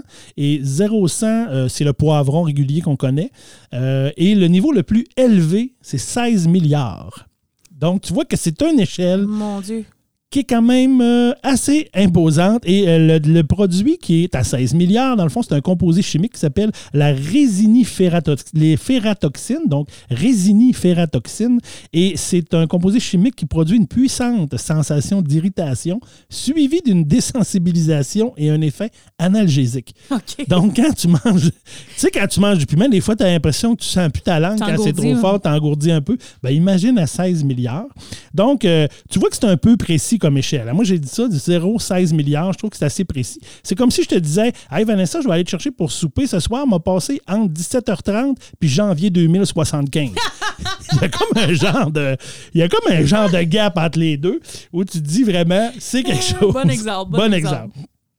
Et euh, pour te donner une idée, le, piment jalapeno qu'on connaît, donc lui se situe en 2500 et 8000 sur l'échelle de Scoville. Euh, le piment habanero, qui lui aussi, euh, on le connaît, donc 150 000 à 325 000. Et le piment le plus fort, depuis 2017, le piment Pepper Hicks, c'est le piment qui a été euh, recensé comme le plus fort au monde au niveau des piments. Et lui, il est à 3 180 000 sur l'échelle de Scoville. Ah ben, quand même, hein? Et oui, et il y a quand même un- une échelle de Scoville aussi qu'on peut, euh, qui, est, qui est comme simplifiée, là, parce que, écoute, c'est énorme. là. Si vous, si vous allez voir l'échelle de Scoville, il y en a à plus savoir quoi en faire. Euh, ben, de 0 à 16 milliards, on s'entend, il y a beaucoup de, de, de- de valeurs, mais il y a quand même une échelle simplifiée qui est en 10 catégories. Euh, la catégorie 0, le 0 étant le poivron et le 10 étant le piment habanero. Euh, ça, on peut en trouver. D'ailleurs, j'en ai trouvé. Et tantôt, j'en ai apporté. On va C'est y ça, goûter. c'est ça qui est dans le sac. Oui, c'est ça qui est dans mon petit sac. Et euh, sur cette échelle-là, dans le fond, sur les niveaux de, de, de- de- de- les niveaux de piment, alors on parle de neutre, doux, chaleureux, relevé, chaud, fort, ardent, brûlant, torride, volcanique et explosif. Donc, le habanero, c'est un piment explosif. Oh mon Dieu, c'est ça qu'on va manger? Et c'est ça qu'on va manger. j'aimerais- on- je pense qu'on va y goûter tout de suite. Ben Avant là, que, pendant oui. que je continue euh, ma chronique, j'ai apporté Vanessa euh, pour nous. Euh, j'ai fait ça dans les règles de l'art. Je nous ai préparé deux petits, deux petits ziplocs et tout, et tout, et tout. Et je nous ai préparé afin de respecter nos normes. Et j'ai un petit bout. Et pour vous donner une idée, en fait, j'ai un piment habanero. Et, et Vanessa, à- au moment où on se parle, est en train de remplir son verre d'eau parce qu'elle a dit Oh, je ne suis pas sûr que je veux goûter à ça et ne pas avoir d'eau proche. Ben là, mon verre d'eau était vide, là, ça me stressait. Puis il faut savoir aussi que moi, j'ai une certaine intolérance au poivron. Oui, ben, je t'avais apporté un poivron rouge parce que je sais que tu as une intolérance au poivron plus vert. Vert. Et le habanero que j'ai, il est vert. Ouais. Donc, j'avais amené un rouge, mais tu m'as dit tantôt avant, on va y aller, j'essaye. C'est pas un gros morceau. Ben, que je ferais pas pour, euh, pour la pour le- science? le spestac. Et euh, dans le fond, euh, pour euh, vous dire, euh, j'avais coupé à peu près un morceau euh, gros comme peut-être un 5 sous que j'ai séparé en deux. Et Vanessa et moi, on va à l'instant même faire Ah. un, un chin de distanciation. Attends, mais là, est-ce qu'on le croque ou on le met tout dans notre bouche? Ben moi, je pense qu'il faut le croquer un peu puis il faut l'avaler. Pour... Ben, tu sais, tu le prends, tu le manchouilles un peu. ça, ce morceau-là, on le mange tout au complet, one Ben, shot? ouais, ben, Ok, je pense. C'est beau. On y va? Allez, On est parti? Ben, à date, non, ça va. À date, ça va quand même. C'est pas tant piquant. Ben, pas tant. C'est supposé. c'est comme moi si je pensais vraiment qu'on allait euh, vivre quelque chose. À moins que ce soit plus tard. Plus tard, peut-être qu'on n'a pas assez mangé. Peut-être qu'il est pas assez euh, mûr, je sais pas. Il est comme Paul. Ben, je, ouais, je sais pas. Mais c'est vraiment. Ben, en fait, euh, souvent, ils disent que c'est les graines et le blanc à l'intérieur du piment, c'est souvent ça qu'il y a la capsaïcine, elle est dans ça. Fait que c'est ça. Là, on a, on a- Ben, écoute, à ben, date, ça va bien. C'est une, petite chaleur que Très je sens, doux. mais ouais, doux. Ben, On écoute, je- essaie-tu le rouge? ben, on peut. Le rouge, est un, le rouge est un piment Thai hot, ou Thai chai ou Thai hot. Donc, euh, mais je- si je me rappelle bien sur, de ce que j'ai vu sur mon échelle de Scoville, il serait, il serait théoriquement un peu moins fort que le piment habanero. Je vais le couper. Coupe-le, lave-le, coupe-le. On y va. Ouais, on vit ça, là. Et on vit ça, on vit ça en direct avec vous autres, tout le monde. Euh, on, est, euh, on est de même, nous autres, à Discussion Naïve. On essaye vraiment des affaires. On est, euh, on est vraiment. on veut expérimenter. On veut vous présenter des choses. On veut vous faire vivre à distance des sensations que nous, on vit présentement, actuellement. Alors, euh, c'est ça qu'on veut. C'est ça, que- c'est ça que c'est, des discussions naïves. Et, euh, et là, après ça, je vais te parler de. Tu vois, je sens quand même un petit piquant encore sur la langue, là, présentement, euh, de mon piment euh, euh, habanero. Un peu. Un peu, je sens un peu. Bon, et le petit ici qui s'appelle Thai, Thai, Thai Hot. Alors, celui-là, il y a des pépins dedans. Alors, les pépins sont souvent un peu plus piquants. Donc, peut-être qu'il sera plus. On y va? On, On y y va va. avec ça? Oh mon Dieu! Oh! Ah! Pourquoi? Pourquoi? Vanessa, pourquoi nous as-tu fait ça? Oh, Oh mon, mon Dieu! Dieu! Ah! Oh mon Dieu! hey, t'es toute rouge. Je suis toute rouge aussi. Oui, ah, je pense qu'on vient de monter le niveau. Ah, mon Dieu, je sais pas si ça va être bon de finir ma chronique. Je goûte plus rien. Hey, puis c'est un mini morceau. hein. Eh oui, c'était vraiment pas gros. Hey, oh, c'était fort, ça. du pain parce que. Oui, j'ai amené aussi du pain. D'ailleurs, je vais en prendre un petit bout parce que je pense que le pain coupe le feu que tu me disais tantôt. On dirait que ça me brûle tout le long, genre de ma trachée. Jusque dans mon estomac. Hein, On vous mange un peu dans les oreilles, mais. Ouh! Ben moi, je vous dirais que le piquant est surtout dans ma bouche euh, présentement. Je ne sens pas nécessairement euh, plus loin que là. Mais euh, je vais continuer ma chronique. Je vais prendre une petite gorgée d'eau. Ouais, ok. Oh mon Dieu. C'est euh, c'est quelque chose. Et euh, ben, maintenant, tu m'avais parlé aussi des plats les plus épicés. Alors, j'ai répertorié quand même quelques plats épicés. Vous voyez, vous ne voyez pas en studio, On mais a chaud. pas sûr que c'était une bonne idée de goûter à ça là. Donc, les plats les plus épicés. Les plats les plus épicés du monde, euh, en fait, ben, je c'est pas exhaustif là, comme liste, mais j'en ai répertorié euh, quelques-uns. Donc, il y a la soupe Tom Yum, qui est euh, une soupe thaïlandaise, et c'est fait avec des piments d'oiseau. Donc, le piment d'oiseau, lui, est entre 100 000 et 225 000 sur la sur l'échelle de Scoville. Et là, nous, ce qu'on vient de prendre, si ma mémoire est bonne, on est, euh, on est autour de ça. Là. On est autour quasiment du 300 000. Hmm. Il y a aussi euh, le plat, un plat qui s'appelle Vindaloo, qui vient de l'Inde, qui est un qui est un espèce de consommé avec du poisson, de la viande, des légumes. Et dans celui-là, il y a du piment cache mini. Euh, et dans la version originale, c'est donc le piment cache mini, qui lui est plus à 2 ou 3 000 sur l'échelle de Scoville. Ou sinon, il y a une version extrême avec du piment Ghost Pepper, qui lui est à 850 000 et qui peut aller jusqu'à 1 41 000. Là, je pleure en plus. Mais je pleure pas de tristesse, je pleure de feu. Moi, je sens plus la moitié de ma langue. je sais pas si c'est normal. Quelle idée! Quelle idée de chronique! Et euh, un autre plat aussi en Corée, Euh, on a parlé de la Corée tantôt, donc euh, le kimchi ji- jigai, j'imagine que c'est comme ça que ça se dit, qui est un ragoût de porc et de fruits de mer mijotés longtemps avec du kimchi, qui est un chou coréen.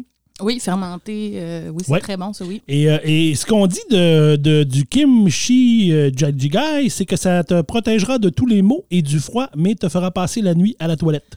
Donc, c'est ce qu'on dit. Donc, choisis ton combat.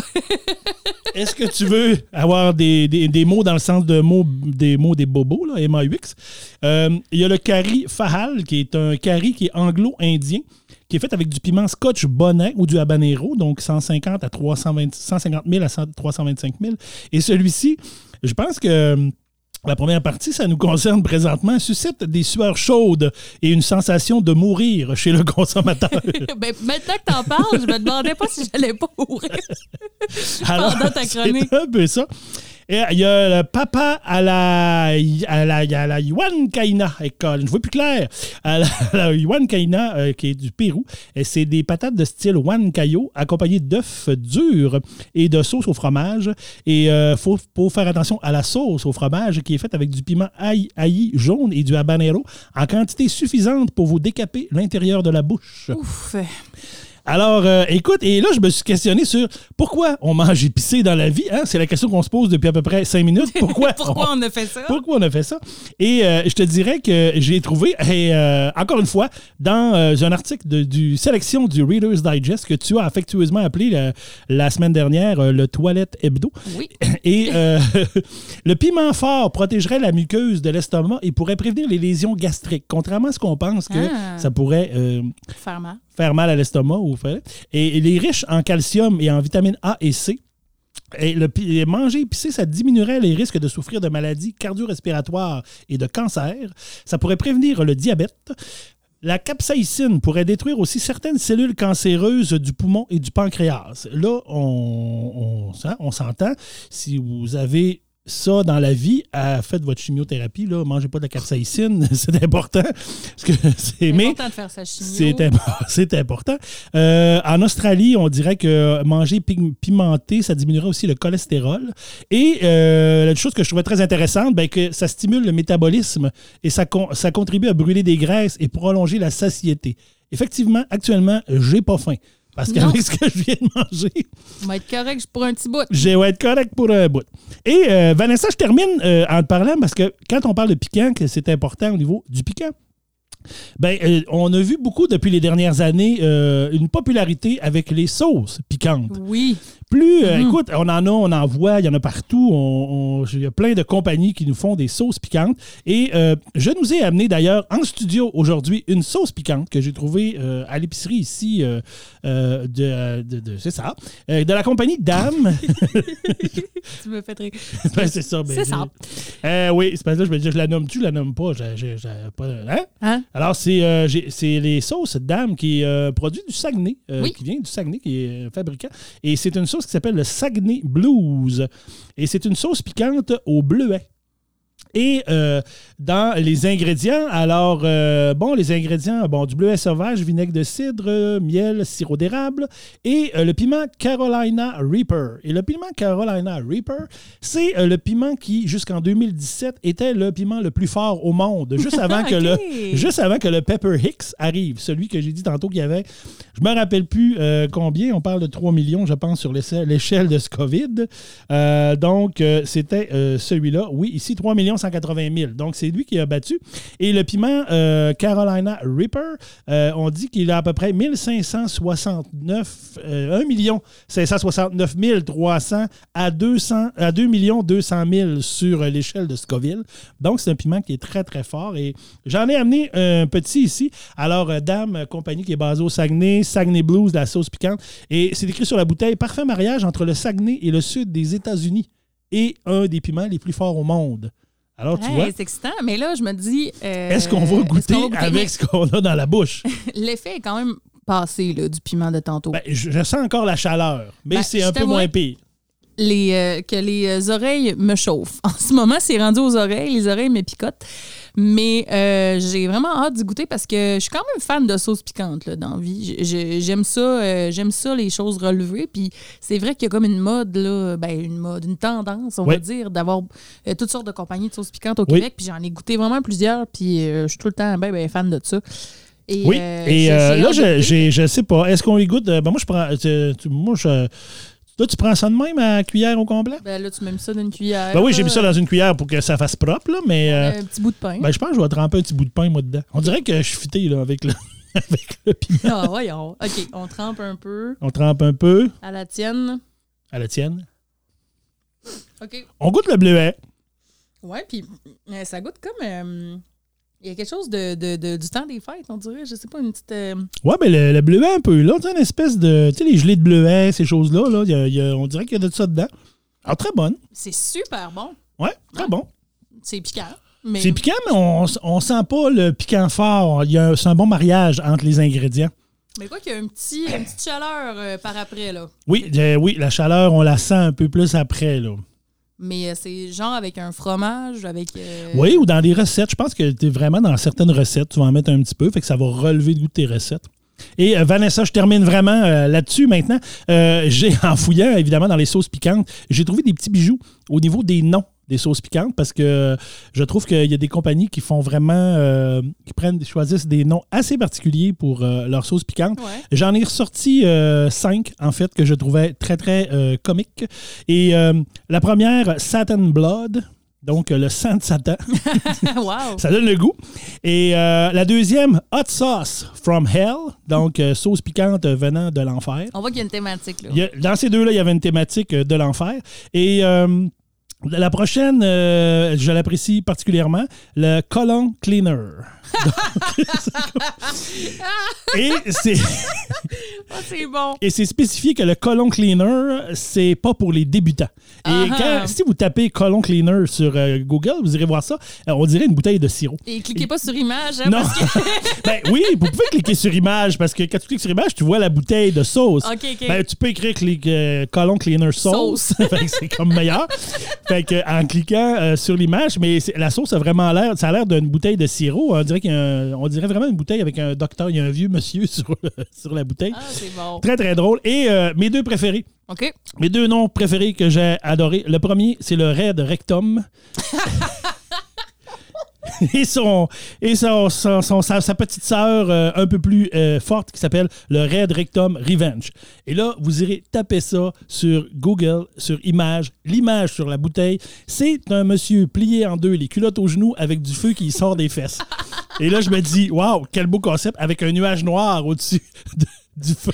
Oh, Alors, wow. ça dit vraiment ce que ça dit. Et le Red Rectum Revenge, c'est marqué 3X euh, sauce, euh, XXX hot sauce, tandis que l'autre, il n'y a pas de X. Donc, le Revenge est probablement encore plus fort. Encore plus fort. Mais là, je vous en supplie, si vous cherchez ça, écrivez sauce, OK? Oui. Parce que vous pourriez vraiment avoir des surprises très désagréables en, éc- en Mais écrivant en fait, Red en Rectum fait- 3X. C'est une très mauvaise idée. oui, c'est vrai que c'est toi, c'est une mauvaise idée. Non, mais écrivez Red Rectum, juste ça, ça fait. Parce que je l'ai fait et j'ai rien vu de désagréable. Mais euh, écoute, c'est mes noms préférés et euh, j'ai même regardé et euh, possiblement que je vais m'en commander.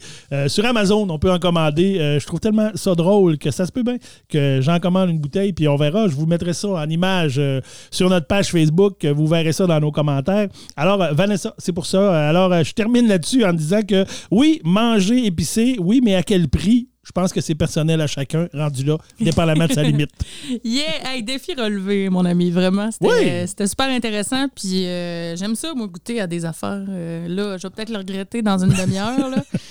je vais être chez nous, puis je vais dire pourquoi? Pourquoi j'ai fait ça? Mais merci beaucoup pour cet autre épisode de Discussion naïve. Toujours un plaisir. Ben oui, ça a été un plaisir encore une fois. Une belle, une belle encore, un beau podcast encore une fois. Et on vous invite vraiment à vous, à vous abonner à notre page Facebook, euh, à partager vos impressions euh, avec nous. Vous pouvez nous écrire euh, en commentaire là, sur Facebook si euh, vous, vous connaissez des sauces épicées que vous aimez, si vous avez déjà mangé quelque chose de pas de bon sens dans un autre pays, vous avez envie de nous en parler. Si vous avez des recettes avec des sauces piquantes ou des Ouais. recettes relevées, faites-nous en part. Vous pouvez aussi nous écrire des commentaires dans les commentaires, des sujets. Si vous vouliez qu'on parle de certaines choses, des, soit des thèmes, soit des thèmes de chronique ou des thèmes d'émission, ben lancez-nous ça sur Facebook, puis euh, on verra ce qu'on va faire avec tout ça nous autres. Et oui, et dites-moi donc comment vous mangez votre œuf. Bien important, comment mangez-vous vos œufs? Continuez mes stats.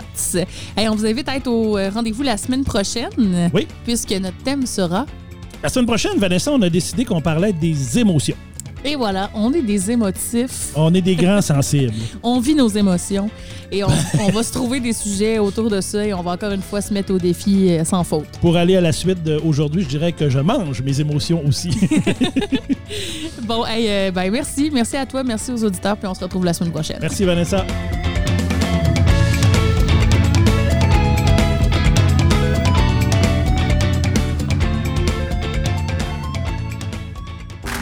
Ce balado est produit en collaboration avec la Télédio du Lac.